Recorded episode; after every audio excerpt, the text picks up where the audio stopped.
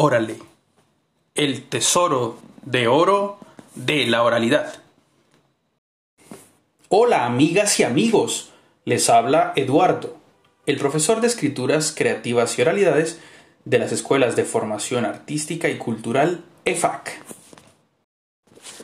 Los trabalenguas, retaílas y todas las formas que tenemos para enredarle la lengua a los demás son parte fundamental de nuestro acervo de la oralidad, tales como si Gustavo gusta del gusto que gusta mi gusto, yo gusto del gusto que gusta Gustavo. Y tratando de decirlo un poco más rápido, si Gustavo gusta del gusto que gusta mi gusto, yo gusto del gusto que gusta Gustavo. Y así podemos entonces jugar a enredarle la lengua a los otros.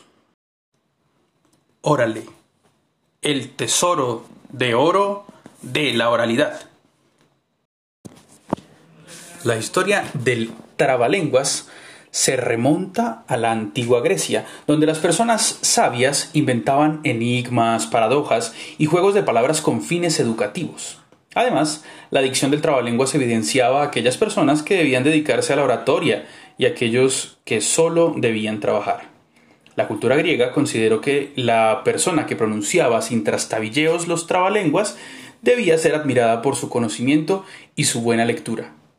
El Día Mundial del Trabalenguas se celebra un día como hoy, solo que un 8 de noviembre.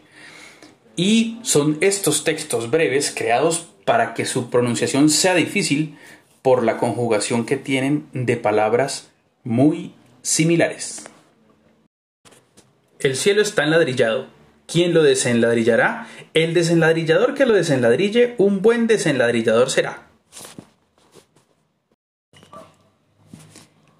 33 trentini entrarono in Trento, tutti e 33 trotterelando.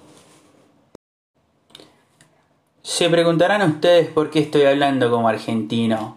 Bueno, yo me pregunto lo mismo.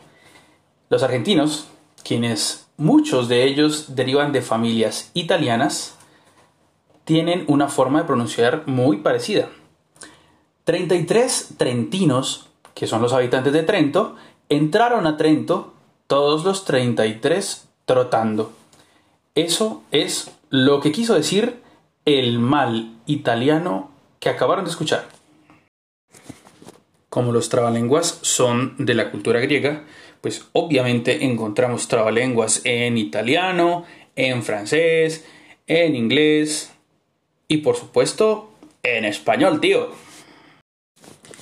La dicción es la perfecta pronunciación de las palabras, hacerse entender a partir de modular con la boca o mejor con el músculo orbicular, que es el músculo de nuestros labios, cada consonante y cada vocal para que el sonido sea claro y el escucha entienda.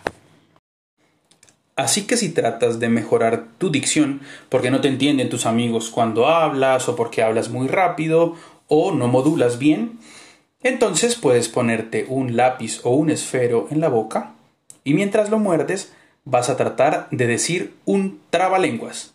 Este es un ejercicio de dicción para manejar la pronunciación. Nos vemos en el próximo capítulo de Órale, el tesoro de oro de la oralidad.